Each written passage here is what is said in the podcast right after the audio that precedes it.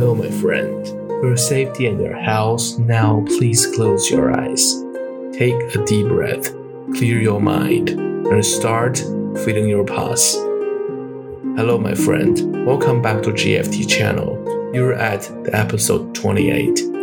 There are almost always a part of your fear and heart that was from your parents during early age.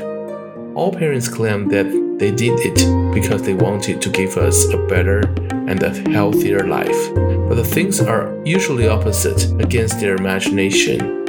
Or we can say many are delusions, which covers parents' desire to relax from talking and thinking with kids. Do our parents love their children?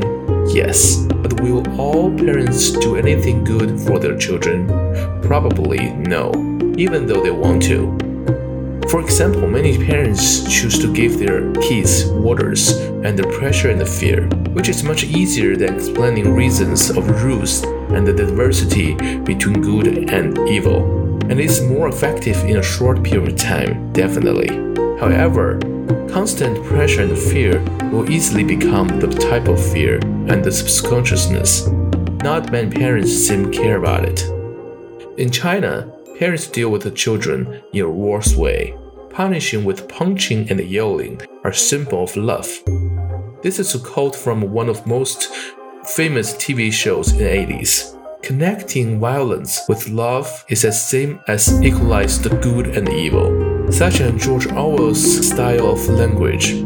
It is opposite against humanity, the part that we get from God.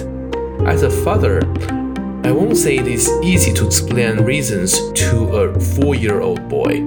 However, it is because I cannot explain everything I assume to understand in a basic, fundamental way.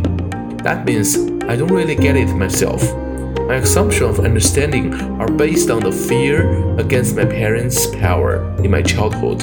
The problem is from us, not kids. For many parents, making our kids understand what you're saying is one of our best opportunities to question all the absolute truths that planted by your parents. Well, this is the end of our show today. Thank you for your time and your faith with God. Now, please take another deep breath, open your eyes, your mind, and get back to the real world you came from. May the God bless you.